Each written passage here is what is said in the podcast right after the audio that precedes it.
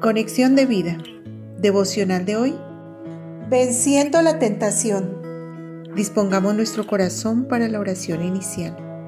Dios, sé que en mi vida permites momentos de prueba y tentación, en los cuales me das las herramientas suficientes y necesarias para resultar más que vencedor.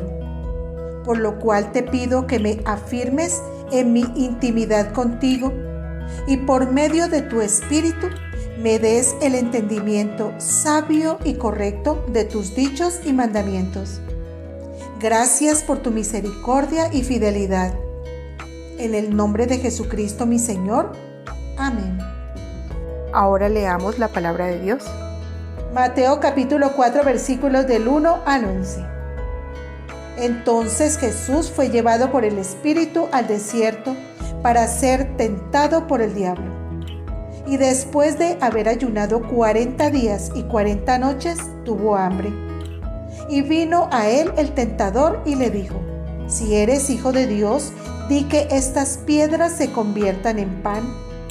Él respondió y dijo, escrito está, no solo de pan vivirá el hombre, sino de toda palabra que sale de la boca de Dios.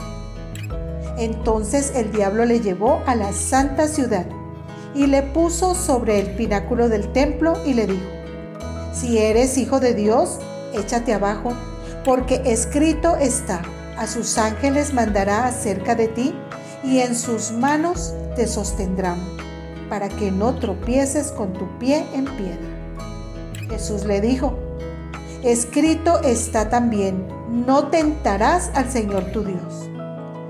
Otra vez le llevó el diablo a un monte muy alto y le mostró todos los reinos del mundo y la gloria de ellos y le dijo, todo esto te daré si postrado me adorares. Entonces Jesús le dijo, vete Satanás, porque escrito está, al Señor tu Dios adorarás y a Él solo servirás. El diablo entonces le dejó y he aquí vinieron ángeles y le servían.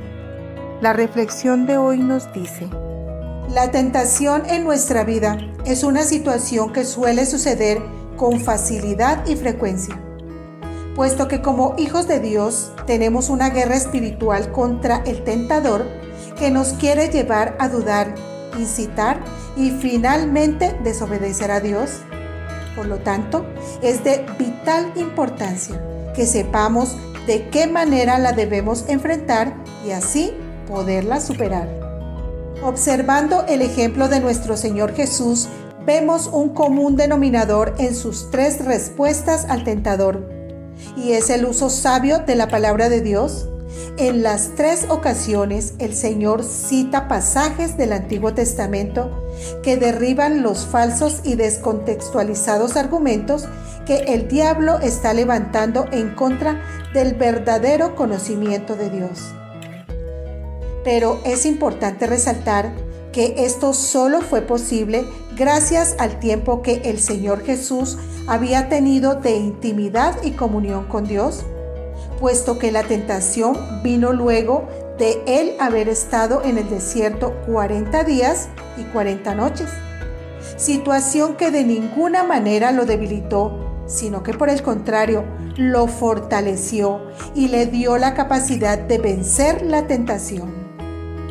Es por esto, hermanos, que Dios hoy nos quiere recordar la vital importancia que es para nosotros nuestro tiempo de intimidad diaria con Él. A través de la guía de su Espíritu y la oración, nosotros podemos tener un entendimiento correcto de la palabra de Dios y por ende un uso sabio en cada tentación.